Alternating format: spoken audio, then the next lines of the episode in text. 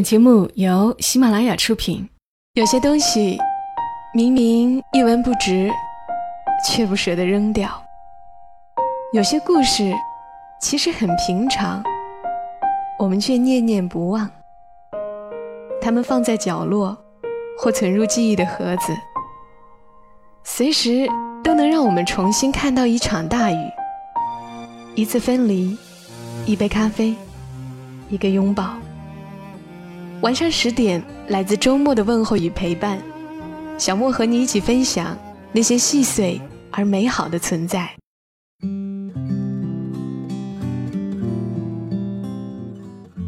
欢迎你的收听，这里是晚上十点，我是小莫，在周六的晚间和你分享那些细碎而美好的存在。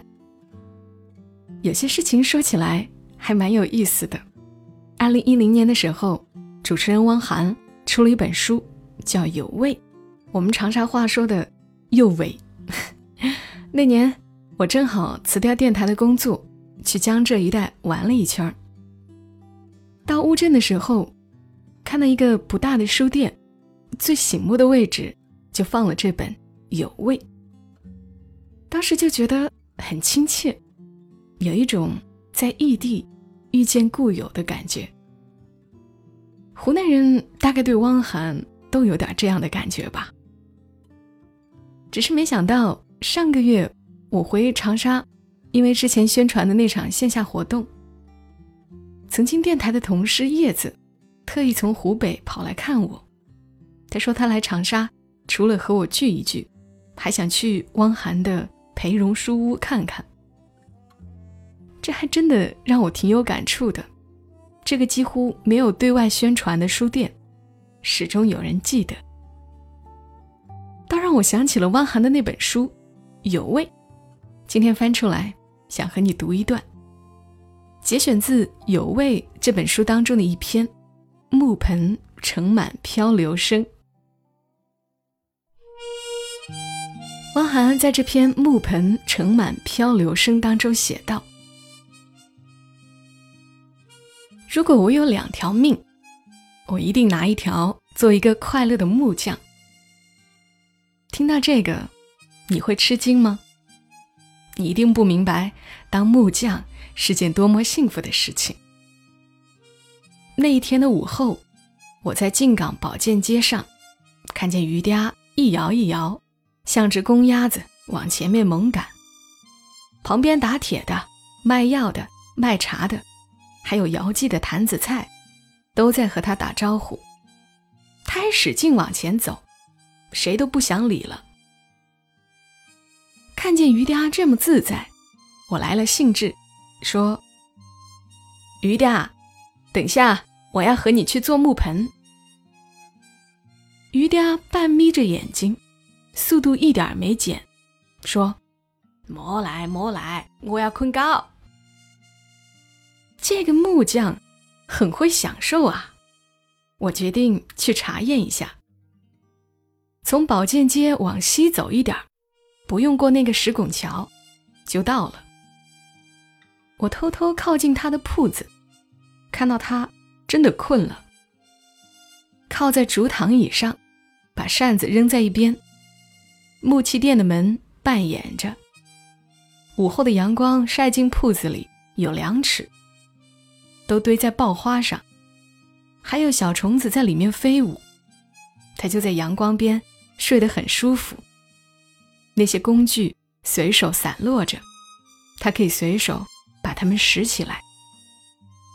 我不是木匠，这个事实让我别扭起来。我甚至都有点开始嫉妒了。我挤不进鱼嗲的时间，他的时间只属于他自己。不属于我。想实现当木匠的愿望，我必须要耐心点儿。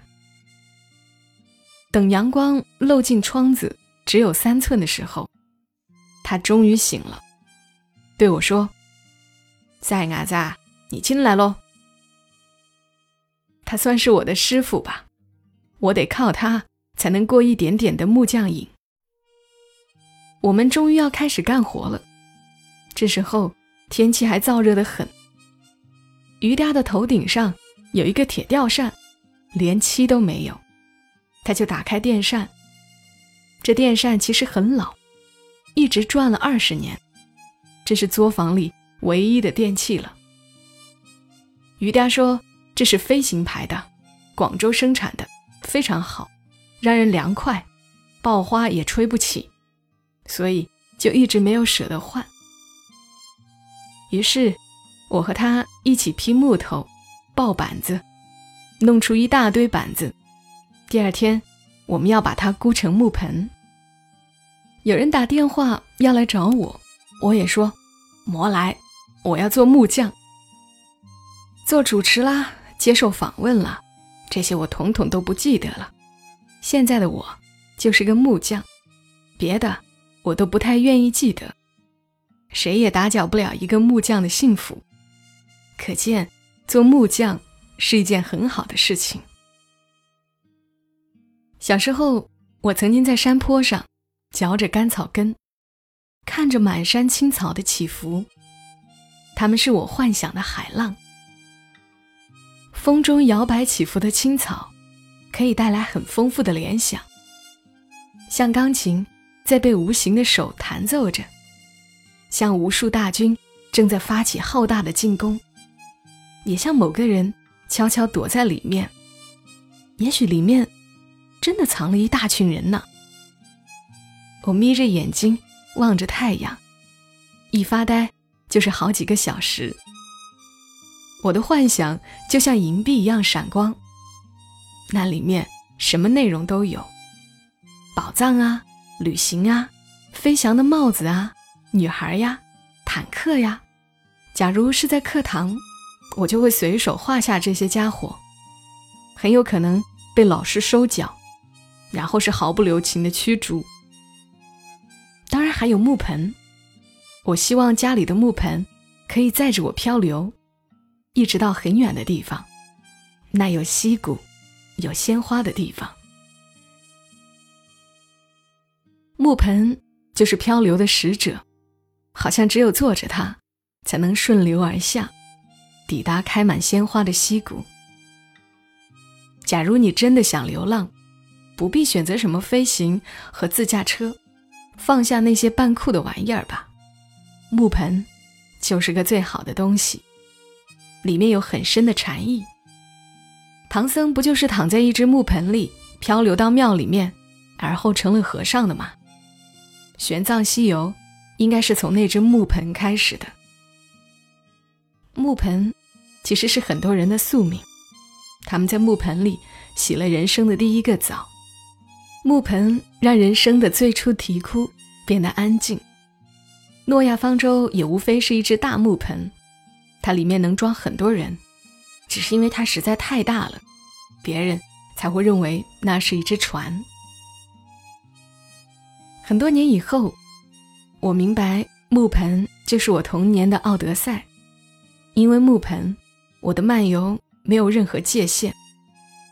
我经常忘掉时间，在太阳烧到山坡的那一头之后，空气开始潮湿起来时，我吐掉干草根，从山坡上跑下来，浑身脏兮兮，穿过窄巷，回到家里，等待我的。是母亲温柔的呵斥，然后他就把我装进一只大木盆中，给我洗掉山上的污泥。那只木盆在我家的堂屋中，像一朵盛开的巨大睡莲，在氤氲的蒸汽中，我真的感觉我漂流到了仙境。童年盛开，母亲的眼神透过蒸汽，我看不清。但他在我肚子上摩挲的手是如此纤细，他在水里滑动，木盆盛满飘来飘去的声音。我想，假如我有一只更大的木盆，我该坐着它飘向哪里？后来我读到这样的诗句：爆花像浪头散开，消失在海天尽头；木纹像波动的诗行，带来岁月的问候。我明白了，原来所有人的童年就是这样沿着木纹展开。但只有少数人长大后还会记得。安徒生和这个中国诗人是其中的两个，他们都声称做过笨拙的木匠。他们在爆开木头的时候，新鲜的回忆也暴露了出来。这种劳动让他们充满灵感，比如拇指姑娘或在胡桃壳里漂流，美人鱼在享受气泡。或许当爆花升起的时候，也总有诗句在一起泛滥。所以，我要和鱼嗲一起做木匠。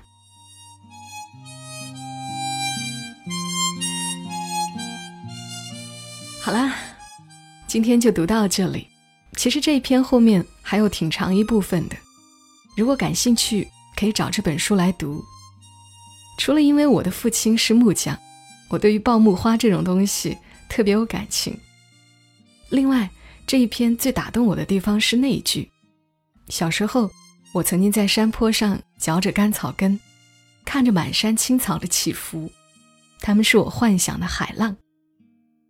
这一句，这一句很有趣，因为我越长大越发现，小时候一个人在大自然里，或玩耍或发呆的时光，也可能只是某一个瞬间，它会成为你人生中的宝藏。我描述不太清楚那种感觉，就是说，童年时看到的风景，真的能够陪伴人一生，就好像你常常做梦，梦到的不是你现在所处的繁华城市。你常常梦到的会是你的故乡，是你儿时的老房子。也不知道听节目的人里是否有人懂我此刻想要表达的意思。那就祝你一夜好梦吧，祝你梦到你觉得最美的风景。我们下期声音再会吧，小莫在深圳和你说晚安。